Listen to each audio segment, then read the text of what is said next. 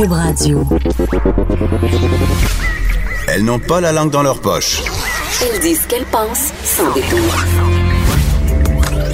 Une heure de remise en question et de réflexion. Geneviève Peterson. Vanessa Destinée. Les effrontés.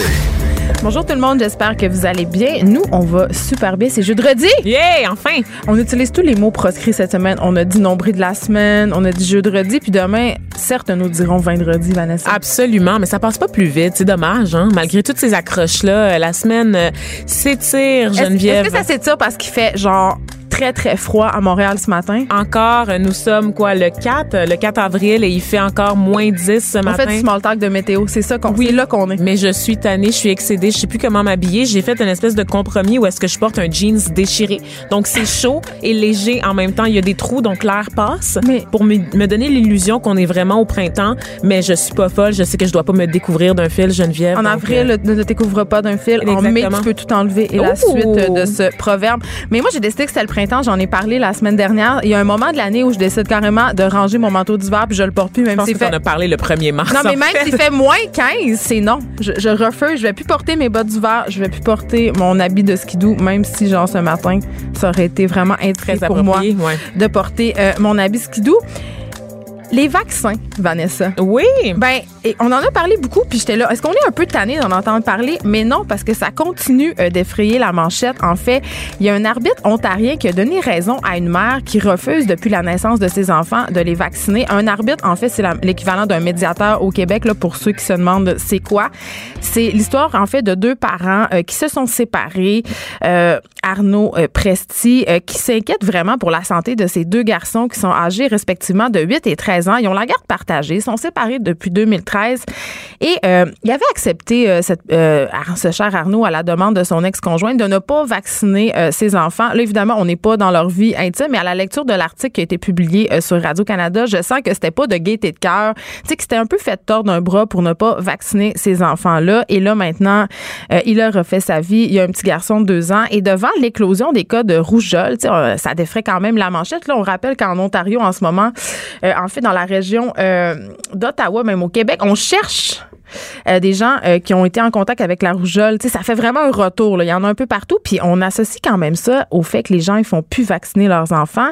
Et là, il y a ce, cet arbitre-là, ce médiateur-là, qui donne raison à une mère et il a accepté en témoignage euh, l'expertise de deux, deux, deux personnes. Je ne veux pas dire des experts, Vanessa. Ce sont fait, des experts anti-vaccination. ce sont des Dans ma tête, experts, ça va pas ensemble. là. Ce sont des experts entre guillemets Oui, en fait ça. qui sont très controversés. Donc deux personnes en provenance des États-Unis, euh, entre autres Tony Bark, une anti-vaccin qui est bien connue, qui pratique Geneviève la médecine homéopathique. Donc elle n'est pas médecin, mais elle pratique. intégrale, tu sais. Oui, un, un traitement. Elle a un centre de traitement intégral Mm. et selon ses observations personnelles, j'insiste sur observations personnelles ici Geneviève, donc pas de la recherche scientifique, vraiment ses observations. Madame Tony Bark dit que les risques de la vaccination sont plus importants que les bénéfices Mais et que attends. de certains, dans certains cas, il y a des preuves de dommages neurologiques associés au vaccin. Ben, j'aimerais, j'aimerais, j'aimerais ces études. J'aimerais, j'aimerais que. que- Ben, elle en a pas, c'est des observations personnelles. Ah, d'accord. C'est ça la différence. Et euh, ben, la- l'arbitre ontarien a accepté que cette femme-là témoigne à titre d'expert, d'experte entre guillemets encore en immunisation, ce que plusieurs tribunaux aux États-Unis refusent de lui accorder. Donc ce titre-là qu'elle a eu ici au Canada. Qu'elle s'octroie elle-même. Qu'elle se croit elle-même n'est pas accepté aux États-Unis. Elle aurait jamais pu témoigner. Mais tu vois, euh, Tony Bark, elle a dit que la mère euh, aurait une mutation génétique qui la rend plus sensible aux toxines contenues dans les vaccins, puis que les enfants auraient probablement la même mutation. Hum, c'est c'est drôle, mais en attendant, ce qu'on sait, c'est que durant euh, durant la, la en fait Tout ce procédé-là, Oui, pendant que la cause était débattue en arbitrage, les deux enfants euh, de 8 et 13 ans ont contracté la coqueluche. Je sais.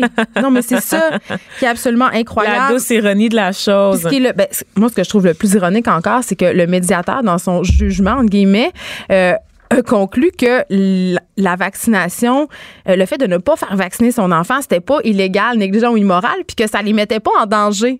Mais la coqueluche, c'est quand même dangereux. Ils l'ont pas nié. contagieux. Euh, il dit en fait que ce n'est pas négligent ou immoral, comme tu l'as dit, Geneviève, que c'est un choix personnel, mais il y a tout l'enjeu de, de santé publique. Et moi, je me demande qui est cet arbitre, qui est cette personne qui, je trouve, s'en permet beaucoup. Qui a refusé que le père fasse entendre ses experts parce qu'il n'avait pas présenté sa liste à temps?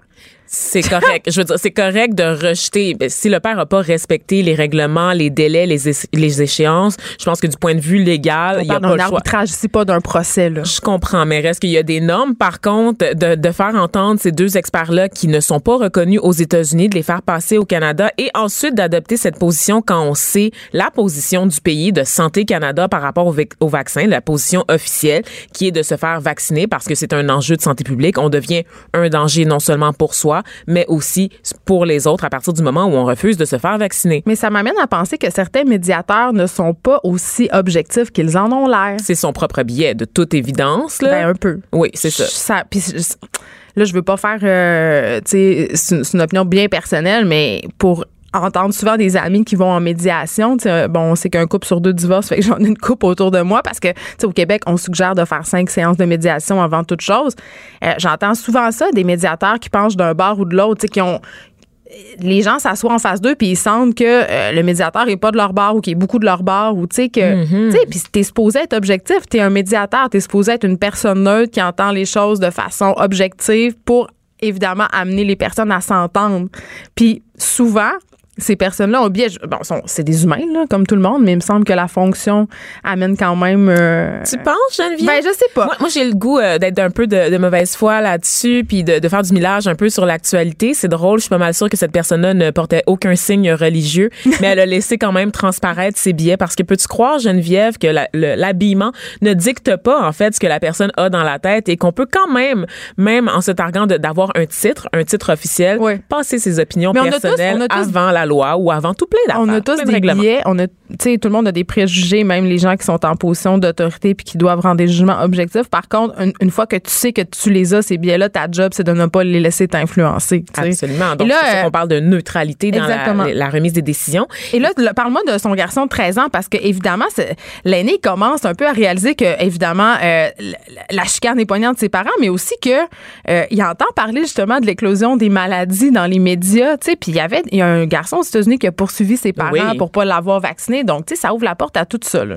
Ben, en fait, c'est ça, cet aîné-là de la famille de 13 ans, il commence à comprendre que les éclosions de maladies sont dans l'actualité ben. parce que c'est partout. On en entend parler de ce mouvement-là anti-vaccin et des, des cas d'éclosion de, de, rougeole, oui, au Canada, mais partout, en fait, sur la planète. Au Costa Rica, notamment, là, il y a une famille de Français qui a ramené la rougeole au pays, une maladie qui avait été éradiquée, là, donc euh, qui était presque à taux nul au pays. Ben, ça c'est revenu en force parce que ben, il y a des gens d'un autre pays qui sont venus avec leurs bébites, qui sont pas vaccinés puis qui ont contaminé des gens autour d'eux. Ben moi, je suis pour qu'on rende ça tout Les vaccins devraient être absolument. Et donc, pour ce jeune-là, évidemment, c'est difficile pour lui. C'est comme une double déchirure parce que, bon, ses parents se déchirent déjà sur la question de la séparation, n'est-ce pas? Et là, maintenant, il y a cet enjeu-là qui concerne sa santé, mais aussi la santé de son demi-frère, de son petit frère, donc de sa famille en général.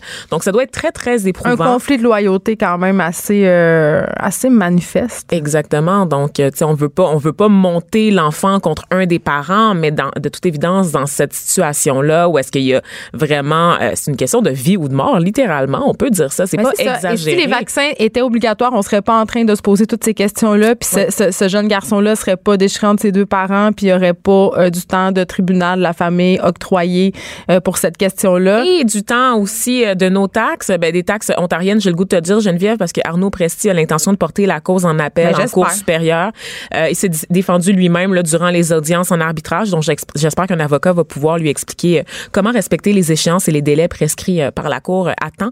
Euh, il a créé une campagne de sociofinancement là, justement pour retenir les services d'un avocat. et Ce que ce que je trouve intéressant dans son discours, c'est qu'il dit euh, parce qu'en fait, on peut pas nommer la mère, on peut pas donner le nom de la mère ni le nom de l'avocat qui représente la mère parce qu'il y a une clause de confidentialité dans l'arbitre et toute personne qui ne respecte pas cette clause s'expose à une poursuite. Donc, Monsieur Arnaud Presti, en, en prenant la parole dans les médias, s'expose à une poursuite supplémentaire. Parce qu'on peut identifier la femme à cause qu'on connaît le, le, nom de ce monsieur-là. Ben oui, qu'on sait l'âge des enfants puis tout ça. Ouais. Euh, mais il a dit s'ils veulent m'attaquer, qu'ils le fassent. Ma priorité, ce sont mes enfants et je n'ai plus rien à perdre. Ben, j'ai envie de dire que je suis assez d'accord avec lui. Let's go. Donc, euh, on va contribuer à sa campagne de sociofinancement. Geneviève, c'est ça que tu es en train de me dire? Je suis en train de. Cube Radio va faire un don? Je suis en train de donner 5 piastres à l'heure, à l'heure où on se parle. Euh, grève des infirmières lundi prochain, ça fait longtemps qu'on en parle des fameuses heures supplémentaires qui touchent pas nécessairement juste les infirmières, ça touche aussi euh, les préposés aux bénéficiaires. Euh, la seule chose avec les, les, infirmiers et les infirmières, c'est que leur code de, déon, de, déontologie joue contre eux en ce qui a trait aux, aux heures supplémentaires. Vanessa, c'est qu'en en fait, on peut les obliger à faire du, euh, du, des heures supplémentaires parce que leur code de, déontologie leur, interdit euh, de laisser un patient dont ils ont la garde, leur interdit de compromettre, si on veut, sa prise de médicaments. Euh, on sous-entend qu'on peut les mettre en danger, ces patients-là, qui n'auront pas assez accès à des soins. Le patient il est sous ta charge. Et si tu t'en vas alors que ton supérieur te demande de faire des heures supplémentaires puis qu'il arrive de quoi, c'est toi qui vas être accusé. Mm-hmm. C'est pas euh, le, le, le, centre hospitalier où tu travailles ou la clinique où tu travailles. Ce sera toi. Donc, le 8 avril prochain, euh, les infirmiers et les infirmières vont refuser de faire des heures supplémentaires parce que elles veulent, puis c'est normal, là, pouvoir choisir euh, de miser sur leur santé physique et mentale. Elles veulent et ils veulent avoir une vie de famille normale.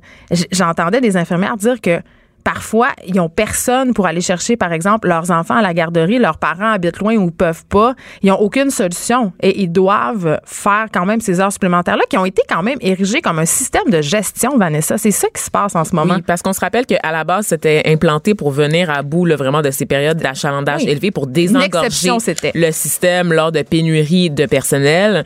Euh, mais c'est ça, c'est devenu un peu la norme là, dans les établissements de santé en général, ce qui est inacceptable. Et on sait aussi quand même que le gouvernement de François Legault, la CAQ, en fait, avait promis de s'attaquer au problème en campagne électorale. Donc, les mesures de, les, moyens de pression là, qui vont être débloqués là, le 8 avril prochain, c'est en fait en guise de rappel au gouvernement Legault afin qu'il n'oublie pas ses engagements pris durant la campagne électorale. Il euh, faut pas juste qu'on dit euh, du côté des infirmières que le vœu euh, soit pieux. Il faut exiger des gestionnaires des changements profonds. Donc, un message clair où on faisait reposer le fonctionnement euh, du réseau de la santé sur les épaules des professionnels en soins, donc des infirmières, doit être révolu. Ce n'est plus une urgence, c'est un système qu'il faut abattre. Oui, et quand même, le gouvernement a rappelé aux infirmières que la sécurité et la santé des patients ne devraient pas être mises en péril par leur geste du 8 avril. Je trouve ça quand même assez ironique. On, rappelle quand même qu'ils ont décidé d'injecter 200 millions pour embaucher du nouveau personnel, mais évidemment, il faut que ça change euh, dans le système de gestion, comme tu viens de le dire, sinon euh, on s'en sortira pas. Ils, ils pourront injecter autant de millions qu'ils veulent. Si on continue à gérer les hôpitaux comme ça, les infirmières vont continuer à avoir du temps supplémentaire obligatoire. Et je pense pas que ça donne une ambiance de travail très fun et des soins très fun quand on voit des infirmières qui travaillent de 7 à minuit, comme moi j'ai vu quand j'étais à la Santa Cabrini. La fille était rentrée à 7 heures puis elle finissait à minuit. On rappelle qu'il faut calculer des doses de médicaments. Hein? non, mais pour vrai, puis on, on, on, puis on va se le dire, là, quand ça fait 15 heures que tu travailles, peut-être que tu as moins le sourire, puis peut-être que ça te tente moins de t'occuper des gens puis des patients. L'ironie de la comprends. chose, le système de santé rend malade les, professe, les professionnels de la santé, oui. les pousse à bout, vraiment. Là, donc, euh, on espère que les, les demandes des infirmières seront entendues par le gouvernement Legault. Féminicide et violence au Mexique, c'est un texte qui a été publié, euh, en fait, qui a été publié hier dans Tabloïd. On a au bout du fil son auteur Jules Falardeau, en fait, euh, qui s'est entretenu avec Heidi Silva, qui est professeure à l'Université nationale autonome de Mexico, et elle nous racontait vraiment euh, les conséquences horribles du climat de violence extrême euh, au Mexique en ce moment. Bonjour Jules Falardeau. Bonjour. Écoute, quand j'ai lu ça hier, évidemment tout le monde sait un peu qu'au Mexique, ça brasse pas mal, qu'il y a des quartiers, notamment des régions au nord du Mexique, où des femmes disparaissent euh, sans laisser de traces, puis on se pose pas trop de questions. Mais quand j'ai lu ton texte, j'ai trouvé ça assez inquiétant de voir que ça, se traduisait jusque dans le quotidien, cette espèce de climat de méfiance-là euh, de tous les instants. Ben, dans le quotidien, oui, parce que ce qu'on m'explique, c'est que tu sais, c'est que t'es jamais vraiment euh, t'as comme un sentiment de confiance absent, tu sais. Tu peux jamais vraiment être tranquille quand tu te balades, euh, encore moins quand tu es une femme et encore moins dans certains quartiers, dépendamment des heures aussi, là. OK, mais euh, tu dis. genre, peut- je donne un exemple, par exemple, là, euh, un exemple vraiment frappant, c'est quand l'expression, genre, je vais t'appeler, un, je vais te trouver un taxi sûr. Un taxi sûr, euh, c'est comme de dire, genre, prendre un taxi, c'est un risque. euh, tu sais, il y a des gens qui se font kidnapper, euh, qui se font amener dans certains quartiers, la route est détournée. Donc, c'est comme vraiment un geste anodin qui, euh, mais qui, tu parles. qui, qui- qui exprime un peu cette psychose sécuritaire-là, tu parlais euh, de l'habillement des femmes. Tu racontais l'histoire d'un gars euh, qui sort avec une Mexicaine, puis il disait euh, dans ton article, des fois ma blonde sort de chez nous, puis elle se questionne sur son habillement, qui est pourtant vraiment très normal. Puis là, on veut pas faire de slut shaming ici, mais c'est de dire elle porte des vêtements qui sont pas aguichants, guillemets, qui sont pas sexy, puis elle se demande quand même si elle peut sortir comme ça et être en sécurité. Ben, tu sais, c'est un peu euh, de, de se dire, euh, est-ce que euh, mon mon look va attirer le regard? Euh, C'est pas c'est pas une question uniquement sexuelle, mais j'ai l'impression que c'est comme une question attirer le regard. Est-ce que ça va ça va flasher sur euh, ma sacoche? Ça va ça va comme je, vais- je vais m'exposer à des commentaires euh, dégradants, tu sais, à, à des, des des agressions. Dans l'autobus, ce genre d'affaires-là. Mais qu'est-ce qui se passe avec toutes ces filles-là qui disparaissent au Mexique? Parce qu'on parlait justement dans ton texte sur tablette que la semaine passée, il y avait deux filles qui avaient été euh, enlevées près de l'école d'une d'une personne qui intervient dans ton article. Donc, ces filles-là disparaissent en série. C'est pas sans rappeler la question des femmes autochtones ici, c'est-à-dire ils disparaissent un peu sans laisser de traces. Euh, on les cherchait pas l'impression que le gouvernement mexicain les cherche vraiment, ces filles-là, tu sais. Bon, d'abord, euh, c'est sûr qu'il arrive absolument rien. Donc, on ne sait pas. Euh, personne ne sait. Il y en a qui, qui soupçonnent qu'elles sont euh, converties à la prostitution dans certains endroits, mais ça reste vraiment nébuleux. Ensuite, il vient quand même d'avoir un changement de gouvernement. Et euh, objectivement, c'est un gouvernement qui, à mon sens, est, a l'air un petit peu plus positif que le dernier, qui était une espèce de Justin Trudeau mexicain euh, Enrique Peña Nieto, qui était très bon pour flasher, pour dire oui, je vais faire ci, je vais faire ça. Tu sais, je donnais l'exemple dans un autre texte à propos de la, de la, de la situation avec El Chapo. Tu sais. Mais c'est un gouvernement qui est chapeau plus de gauche, non? En ce En moment. ce moment, ouais, OK. ouais. Donc, et puis est-ce que est-ce que c'est dans le plan de ce gouvernement-là de faire quelque chose pour ces femmes-là qui disparaissent, parce que là, ça fait des dizaines d'années que ça dure, là. Ben, c'est sûr que lui, euh, en, plus de ça, il y a des femmes qui se mobilisent. euh, il y a des manifestations dans le centre-ville de Mexico. Il y a des, ça se transmet aussi à travers l'art, les murales et tout. Est-ce que le gouvernement va faire quelque chose? C'est c'est- c'est- c'est un gros problème, mais c'est un problème qui est large aussi, qui a rapport avec les inégalités, qui a rapport avec la violence des cartels. Donc, euh, Mais je c'est une grosse tâche qui l'attend. là. Merci euh, Jules Falardeau euh, d'avoir été avec nous. Je pense que ça a rapport aussi Vanessa euh, avec la façon dont on considère la femme au Mexique. Jules en parlait dans son article par ailleurs qu'il y a une espèce de machisme latent. Le- la vie des filles est pas considérée comme étant très importante. La façon dont on représente le corps de la femme, c'est les filles au Mexique ont vrai. on- J'ai l'impression, parce que Jules en parlait dans son texte, elles sont retrouvées, ils ont été torturées, souvent violées, leur corps mutilé, on- on- J'ai l'impression qu'on les voit vraiment comme des femmes objets, puis c'est ça qui est un peu déplorable. Puis je pense qu'on devrait changer ça à la base. Euh, Ça fait partie du problème. Parmi un de mes plus grands regrets dans la vie, Geneviève, il y a cette exposition là, il y a deux ans euh, de Teresa Margolès là, qui était venue euh, au musée euh, des arts euh, contemporains au MAC, en fait, si je me trompe pas, euh, pour faire une exposition sur la violence au Mexique, la violence des cartels. En fait, c'est une des plus grandes artistes mexicaines de sa génération, cette femme-là, et elle avait monté en fait des espèces de, de structures pour raconter la violence. Et il y avait dans une salle, entre autres, des toiles qui étaient affichées en fait sur euh, des linges, donc du linge blanc. Et en fait, ce linge blanc-là, c'était en fait les linceuils qu'on utilisait pour recouvrir les, Les corps, cadavres. les corps des femmes qui avaient Ah. été retrouvées. Donc vraiment une exposition euh, percutante, Geneviève, dont j'ai entendu le, le plus grand bien. Euh, Je sais que ça a été en tournée pendant longtemps. Je sais pas si elle va revenir ici, mais c'est euh, il y a des artistes quand même là, qui prennent la parole. Jules le disait tout à l'heure. Ben, il y a des Beaucoup de- manifestations. Exactement. Beaucoup de mobilisation. Il y a comme un, un renouveau du féminisme, de la question féministe, en fait, au Mexique, qui passe, en fait, par la dénonciation des violences systématiques à l'égard des femmes. On se rappelle qu'au Mexique, il y a certains secteurs du Mexique, tu le disais tout à l'heure, qui sont même plus violents que les pires Non, villes on- américaines, on comme suggère aux gens Saint-Louis, de- Détroit. ben oui, puis on suggère aux, aux gens de le- à passer certaines heures, de pas s'arrêter au feu rouge, euh, de continuer. La police y va pas. Donc, tu sais, il y a un problème euh, vraiment euh, systémique. Donc, ça s'appelle Féminicide et violence euh, au Mexique. Et c'est publié sur tabloïd.co. Allez lire ça pour vrai, ça fait réfléchir et c'est c'est assez révoltant. Euh, merci. Pas d'histoire de sacoche puis de rouge à lèvres. Du front, des idées, du crâne. Les effronter. Hier, j'ai vu passer euh, sur mon fil Facebook, Vanessa, euh, le billet de Normand Lester que j'aime beaucoup euh, sur le site du Journal de Montréal euh, qui s'intitule Concordia honore une prédatrice sexuelle. Who cares? Et là, euh, écoute, ça a vraiment attiré mon attention. J'ai cliqué sur ce titre euh, très clickbait. Pour un peu de contexte, on se rappelle qu'à l'université Concordia, il y a l'Institut Simone de Oui, Beauvoir. j'allais, est dédié- j'allais y arriver. Euh, donc voilà.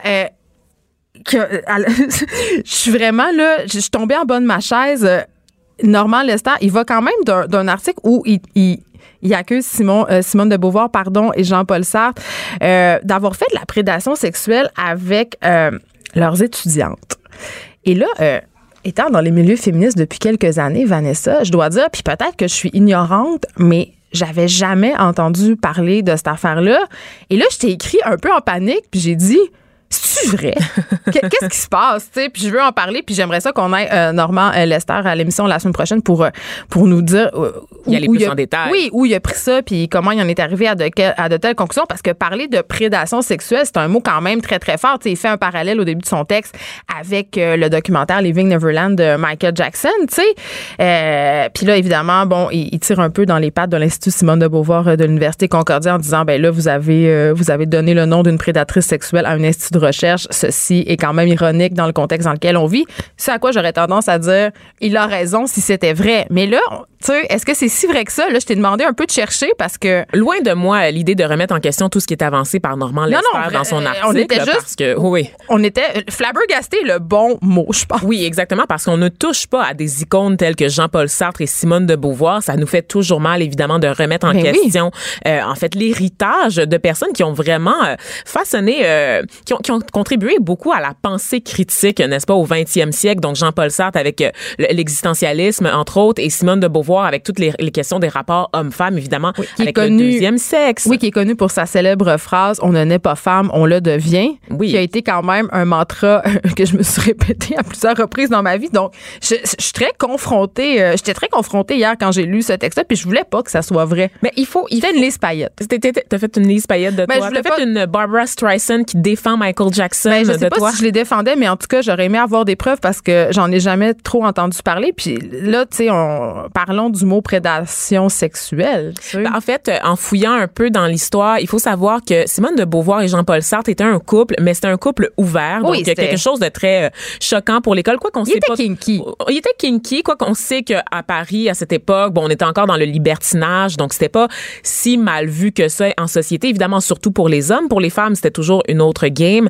Mais on sait que, bon, Simone de Beauvoir a toujours euh, démenti euh, une attirance portée à l'égard des femmes. Elle a toujours prétendu qu'elle était hétérosexuelle. Sauf que ses écrits, donc, elle et, Jean-Paul Sartre, en fait, se rencontraient régulièrement dans des cafés. Donc, ils ne vivaient pas toujours ensemble. Ils se tenaient, par contre, au courant de tous leurs faits et gestes par l'entremise de lettres. Ils avaient une co- correspondance entre eux, en fait Enflammé. enflammé vraiment et c'était un couple qui s'était promis de tout se dire littéralement tout se dire il n'y avait aucun de secret euh, aucun secret euh, pour ce couple là et on se demande en fait si leur relation en était même une d'amour parce que vers la fin Geneviève j'aurais plus le le goût de te dire que c'était une relation euh, de, de raison, tu sais, de, de vraiment de pouvoir parce que c'était tellement le power couple de l'époque en France qu'ils ont entretenu en fait leur image mythique tout en couraillant à gauche et à droite chacun de leur côté. Mais Simone de Beauvoir est-elle une prédatrice sexuelle? On sait qu'elle est lesbienne. Ses écrits nous révèlent que c'était une femme qui était visiblement attirée par d'autres femmes, qui a eu des maîtresses,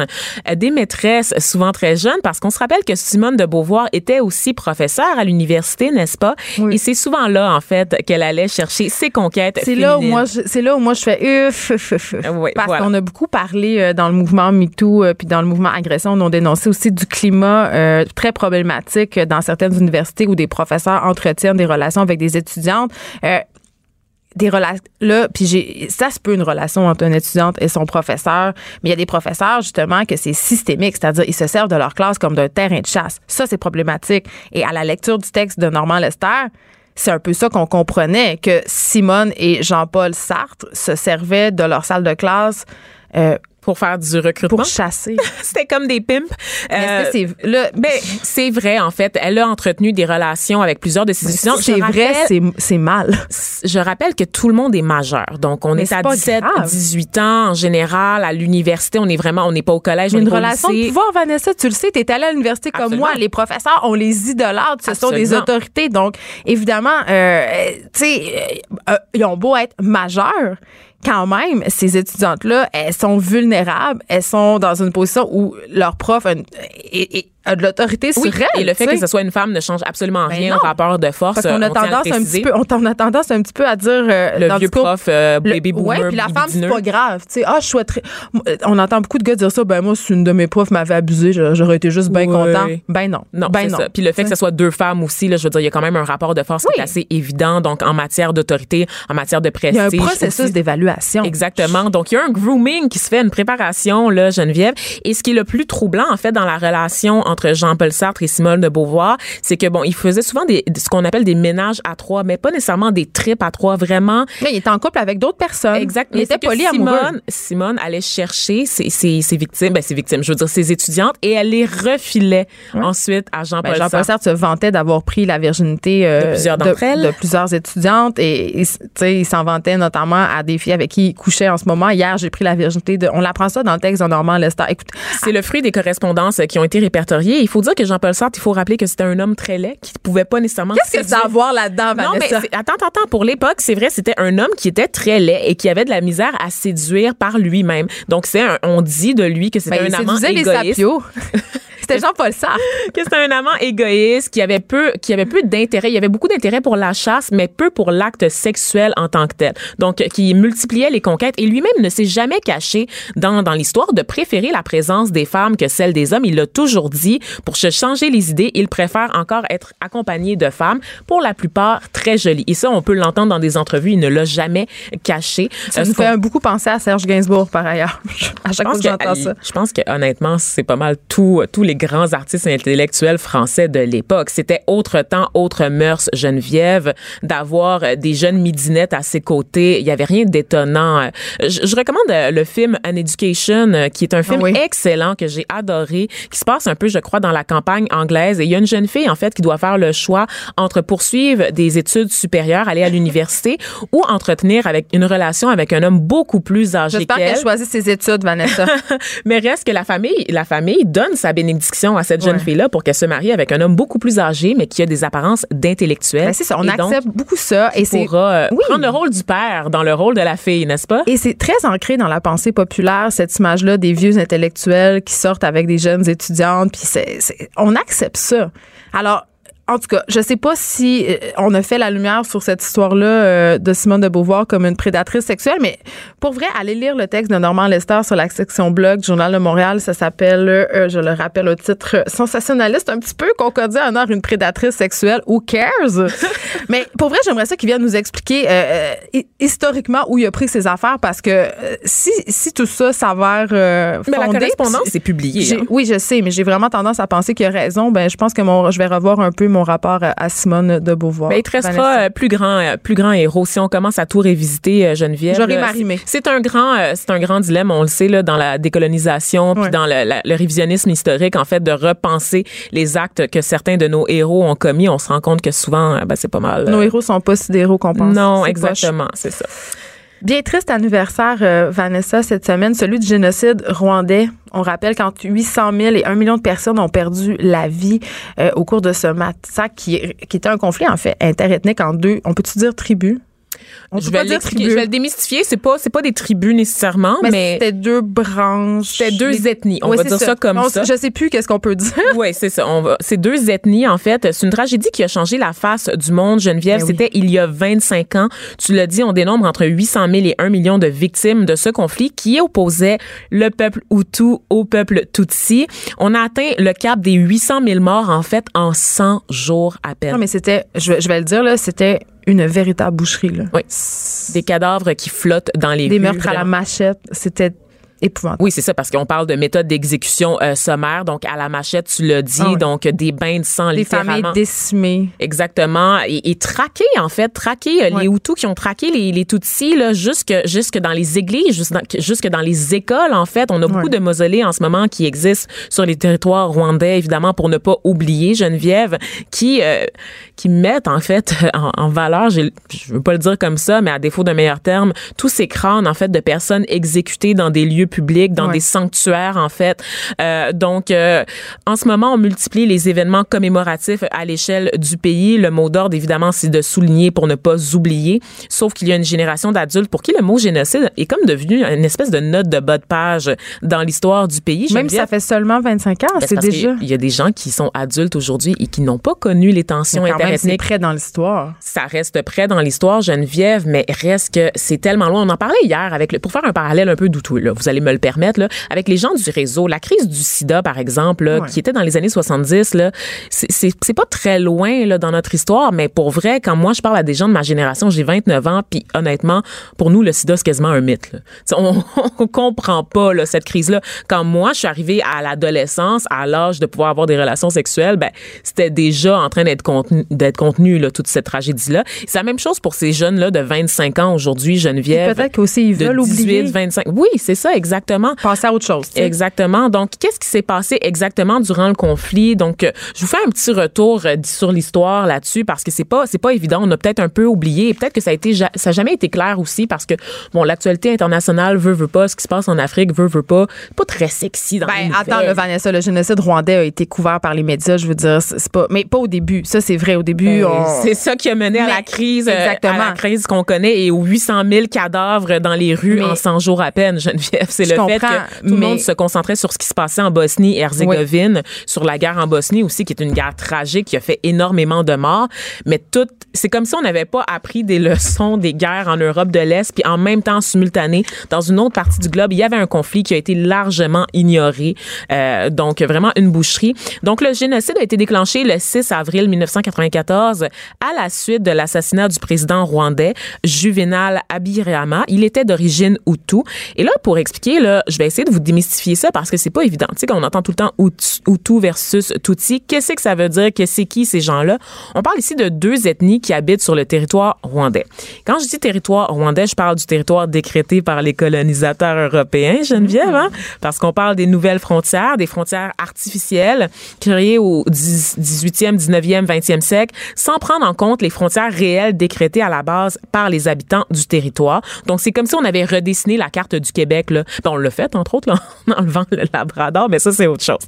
Donc, ce qui était à un a été redistribué à l'autre de manière arbitraire, sans réelle consultation avec les populations euh, concernées.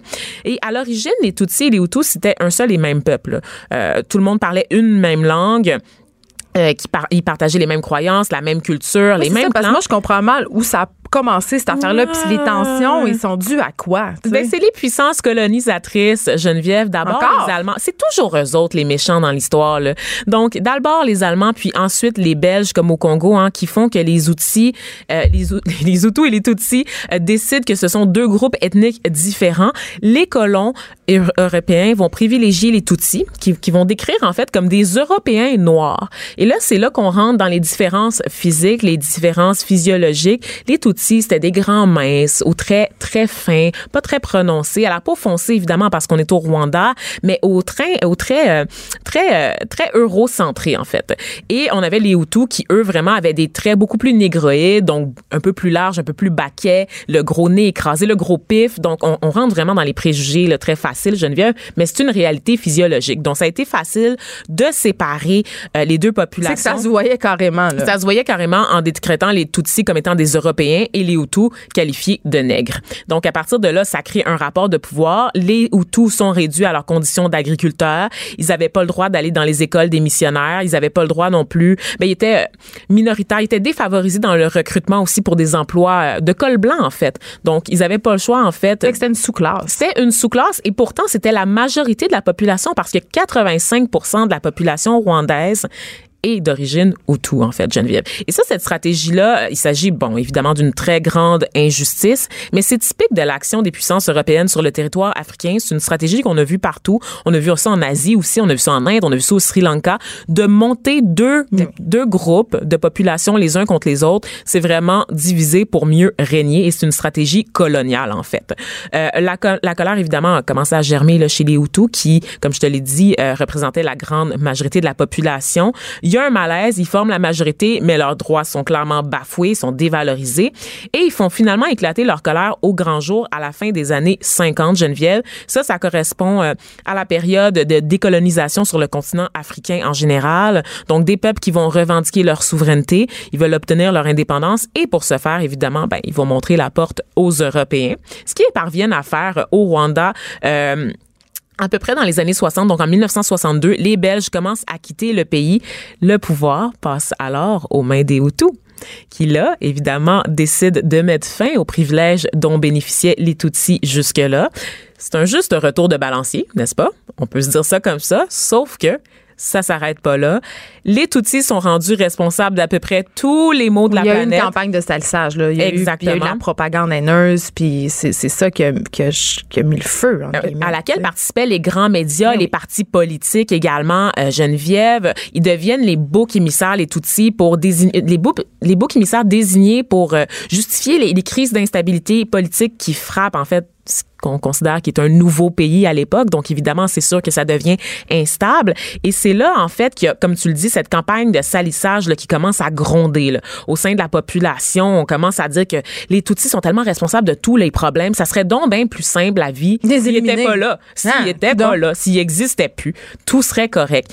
Et là, euh, oh, mon Dieu. En fait, pendant longtemps, et c'est là, c'est là que l'histoire nous joue un tour, pendant longtemps, en fait, on a cru que, bah, tout avait pété du jour au lendemain. Non, cette marmite, cette marmite-là bouillait depuis très longtemps. Puis, un le couvercle a sauté. C'est ça qui s'est passé. Et c'est, c'est des meurtres de oui. masse qui sont calculés, qui sont planifiés, qui sont prémédités, Geneviève. Là. C'est pas du jour au lendemain, on sort puis on commence à tirer sur son voisin non, ou à découper son les, voisin dans à tout- dans tous les pays où il y a eu des génocides, euh, les tensions duraient depuis des années. On sait que la Deuxième Guerre mondiale, euh, tout ça euh, se fomentait depuis la Première Guerre mondiale, en fait. Tu sais, je veux dire, ça, ça, c'est- quelque chose qui couvre pendant longtemps, puis à un moment donné, euh, les tensions s'exacerbent, et là, il y a des gestes comme ça qui sont posés, qui sont déplorables. Mais ça, c'est comme tu dis, c'est, c'est- personne se lève un matin en disant, je vais aller tuer mon voisin. Là. Et la, la différence avec un génocide, c'est que c'est pas nécessairement le fruit d'une guerre. Tu sais, Mais on non. peut avoir une guerre et avoir un génocide pendant la guerre, mais dans ce Il contexte-là, avait pas de guerre. il y avait pas de guerre Mais civile. réalises-tu, Vanessa, ça veut dire qu'il y a des gens qui se sont levés, puis qui- ont pris une machette, puis sont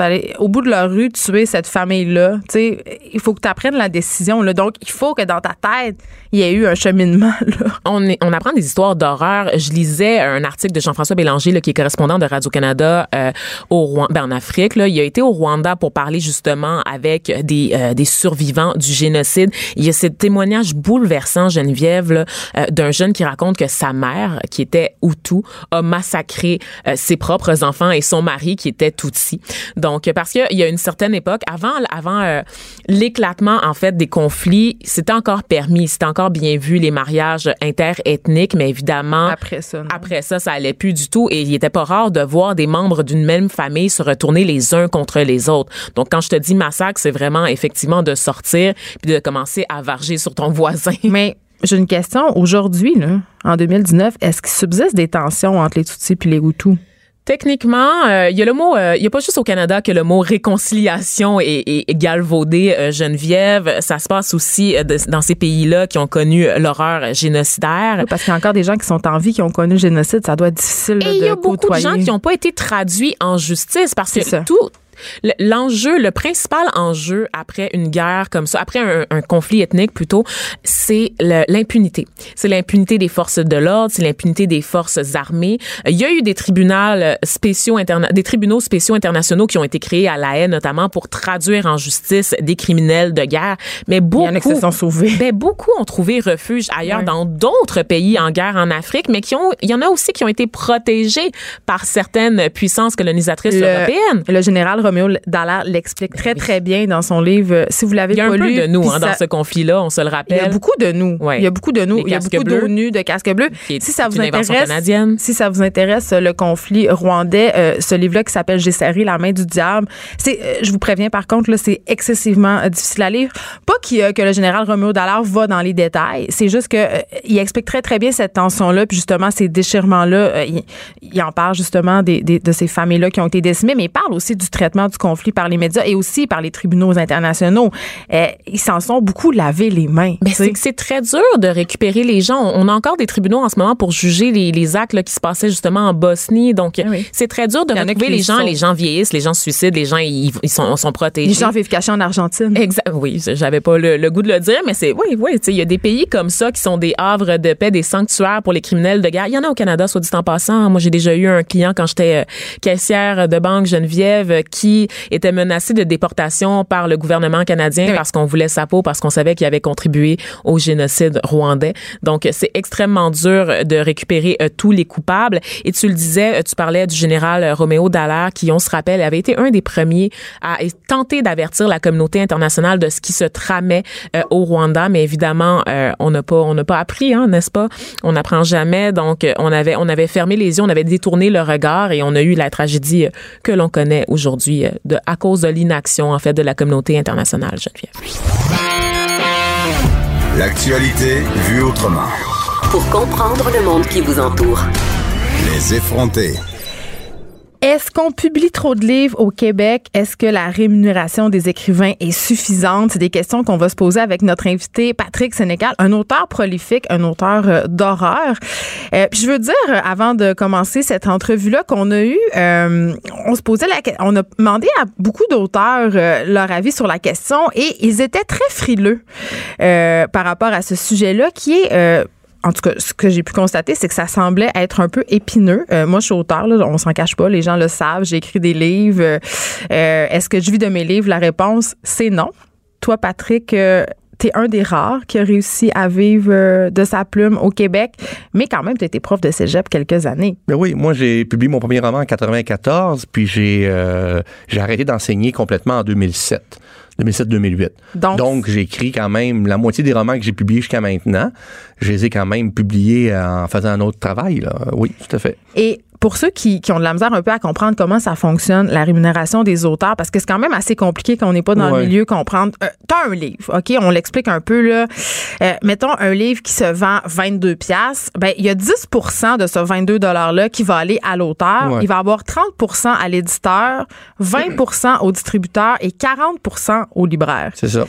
Et Puis souvent, ces 10%, chiffres-là sont bons dire, tu sais. Ben oui, mais c'est bon. Puis ça peut aller jusqu'à 13 Mettons, il y a les clauses escalatoires. On va pas rentrer dans les détails, là, mais plus tu vends de livres, plus tu peux faire du pourcentage par livre. Bon, c'est un peu. euh, Si tu négocies bien tes ironique. affaires, Patrick. Ouais, bon, peut-être. C'est un peu quelqu'un qui le négocie bien pour toi. Oui, Euh, moi, parce que moi, je suis. Non, mais moi, moi, je suis un très mauvais négociateur. Fait que c'est pour ça que j'ai un agent. Mais ça, c'est un autre cercle vicieux. Je veux dire, t'es un agent quand tu commences à être un. Tu le payes 10% Euh, ben oui, évidemment. Bon, c'est ça. Euh, mais oui, c'est ça. C'est pas beaucoup 10% Puis je suis d'accord avec ça. Puis il y aurait sûrement moyen qu'un auteur fasse plus que 10 Je sais pas, ce serait quoi le. le- le- mais un- les, les gens qui rêvent qu'un auteur fasse 30% du livre, ils rêvent en couleur. Ben, c'est l'éditeur qui pas, prend le risque financier. Ben, il y a quelqu'un qui va prendre. Si, tu fais plus de pourcentage, quelqu'un va en faire moins. Est-ce qu'il y en a qui en font trop? Ça, ça serait un beau débat à avoir. Mais c'est sûr que celui qui prend le plus de risques financiers, c'est pas l'auteur. Et c'est ça souvent que, bon, moi, je parle de ça souvent dans, dans des parties, on jase de ça, puis il y en a qui me regardent, ben Des oui, Patrick, on prend des risques, quoi, des parties d'auteurs. Et dit, oui, on prend des risques, Patrick. Ben, je dis, le risque qu'on prend comme auteur, c'est un risque de perdre du temps, essentiellement. C'est pas de perdre de l'argent. Parce qu'un libraire qui vend pas de livres, ben, il y a plus de job. Un distributeur qui distribue mal ses livres, il y a plus de job. Il un ferme. éditeur, il ferme, c'est ça. Moi, si mon livre se vend pas, ben au pire, j'ai mon autre job. Quand t'en as un autre, là, j'en ai pas d'autres en ce moment, mais la plupart des auteurs ont un autre job pour faire de l'argent. Moi, tout le temps que j'ai écrit mes romans, euh, au début, les- mes premiers romans, ils vendaient pas beaucoup. Là, j'avais perdu quoi? Ben j'avais rien perdu parce que un, je me faisais un nom tranquillement, et deux, ben j'avais perdu du temps au pire, mais j'avais ma job à côté qui faisait que que je faisais de l'argent. C'est sûr que ce serait idéal d'avoir un, un- un salaire de base, tous les auteurs puissent se faire un minimum garanti, mais je vois pas comment appliquer ça. Je vois pas comment les artistes on est dépendant du public. On fait de l'argent si le monde nous achète ou nous consomme. S'il nous consomme pas, on n'en fait pas. C'est plate de même. Patrick, euh, une question quand même que je peux pas m'empêcher de poser, puis je me la pose à moi aussi. Puis c'est une question qui est étroitement liée à la rémunération des écrivains. C'est être écrivain, c'est une job. Ouais, ben c'est ça. Ça, c'est un autre débat aussi. Moi, je, ouais, moi, j'arrête pas de dire que quand j'écris, je, je, je, je travaille comme n'importe quel travailleur. C'est un travail, mais c'est pas un. C'est pas une job. On peut pas, non, on peut pas traiter ça comme un travail avec euh, des, des, des, des jo- journées de maladie, puis euh, tout ça. C'est pas possible. Non, c'est, c'est, euh, je sais pas comment appeler ça, mais c'est sûr que ça pourra jamais être traité légalement, financièrement parlant. On pourra jamais ça pourra jamais avoir les mêmes avantages qu'un autre travail. Et penser ça. Il me semble que si tu viens écrivain, si tu écris des livres, tu devrais savoir que ça marche comme ça. Puis premièrement, s'il y avait moins de livres, peut-être que le monde en vivrait plus. C'est peut-être un autre débat. Mais Ah, ben là, attends, là, tu m'amènes là. Je, je- ben, moi, je trouve qu'il y a trop de livres. Moi, je trouve qu'il y a trop de livres. Ben, c'est ça. Là, est-ce qu'on publie trop de livres au Ben Québec? oui. Parce que je regardais euh, des chiffres qui sont quand même assez récents puis qui datent de 2016. Euh, on publie environ 5000 livres par année, des livres québécois. Non, ça n'a aucun bon sens. Mais Ça n'a aucun bon sens. Mais ça, tu sais, tu sais, tu sais, Patrick, que c'est pas une position populaire.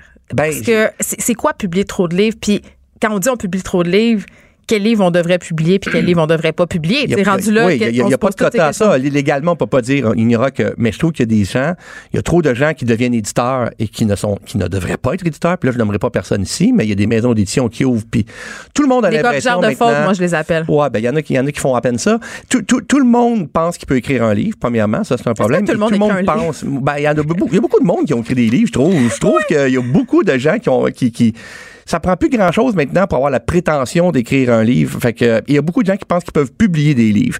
Il y a beaucoup d'auto-édition, puis ça, ben, c'est une autre question à se poser aussi. Tu vas dans les salons de livres, tu le sais comme moi, tu vas dans des salons de livres, toi aussi. De moins en moins. Patrick. Euh, oui, mais bon, il y a, il y a- il y a des, des, mom- des moments où tu te demandes, c'est qui ces éditeurs-là, c'est qui ces auteurs-là, qu'est-ce qu'ils ont fait?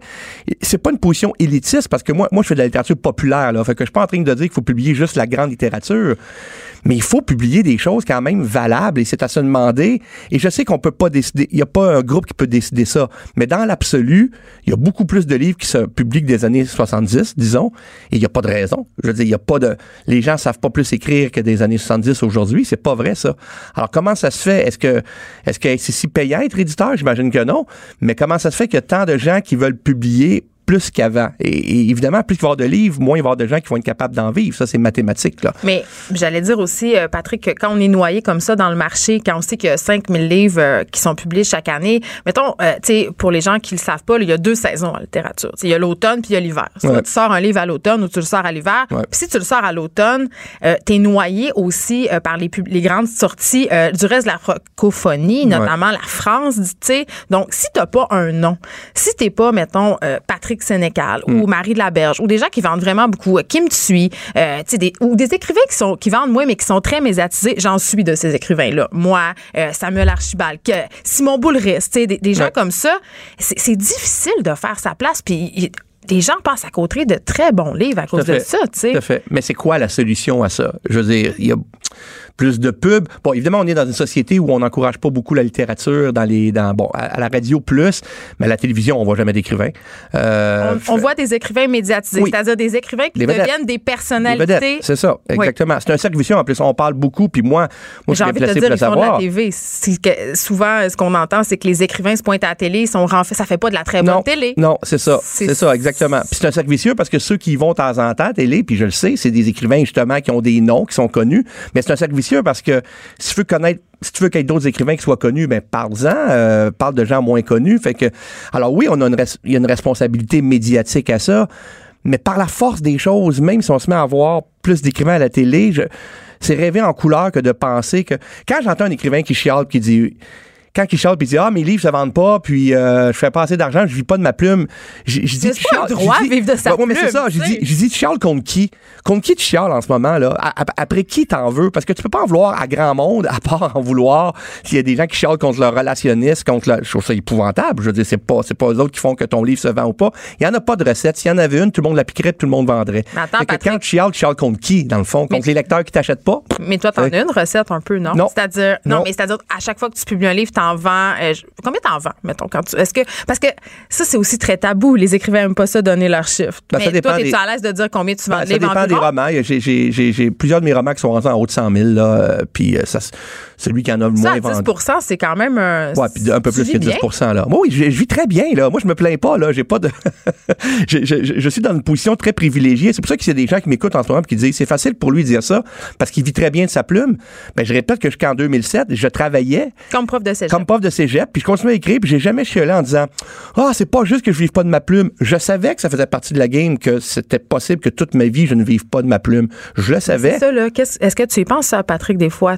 Est-ce que tu te dis, ben, ça se peut que je retourne prof de cégep? Tout à fait. Par exemple, ma blonde, je, je, je suis toujours conscient de ça. Je n'ai jamais pris pour acquis que ça y est.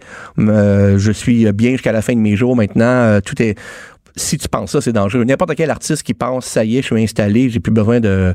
Parce qu'on est quand même au Québec, là, tu peux pas vivre sur un livre le restant de tes jours, là. Ça marche pas comme ça ici.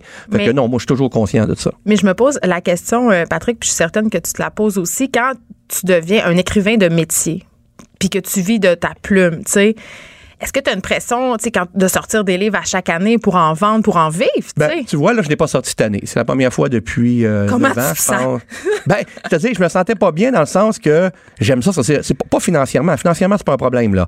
Mais euh, c'est juste que je me disais... euh, J'aime ça, sortir un roman par année, j'aime ça. Euh, tu sais, n'importe quel travailleur, c'est en, tra- en forgeant que tu deviens forgeron. Fait que si tu passes 3, 4, 5 ans sans rien écrire, T'es ben, rouillé. oui, t'es rouillé, mais tu peux écrire sans publier. Il y a des gens qui, ça leur prend, justement, si t'enseignes à, à temps plein, moi, je sortais pas un roman par année quand j'enseignais à temps breaking plein. news, là. ça se peut que tout ce que tu écris soit pas publiable, même si tu es un écrivain. C'est Des très fois, on, possible. on écrit des choses mauvaises. C'est, très. Faut jamais prendre pour acquis que ce que tu vas écrire va être publié nécessairement. Ça, je pense que c'est un risque. Merci, euh, Patrick Sénécal. Est-ce Ben, que, merci. avant de terminer, tu nous dis sur quoi tu travailles en ce moment? Ben, je travaille sur un roman, justement. Ça qui parle de qui quoi? devrait sortir au mois de. Ben, au mois. Mettons l'automne. Ça parle de ma peur de la mort. Moi, je suis un gars qui a peur de la mort. J'ai très, très On peur de la mort. ça. Ah oui, hein? Bon, fait que ça va parler de ça. Je vais l'acheter, c'est Ça sûr. va être Est-ce que- que- ben, est-ce que. ben, on n'a pas besoin que la littérature soit joyeuse. Je pense Non, que ça peut être en un- général, elle l'est pas tellement. Ça- la tienne, euh, non, elle fait un peu peur. Merci à tout le monde d'avoir été là euh, aux effrontés. Euh, C'est un débat euh, qui va continuer sûrement à faire euh, jaser. Cube Radio.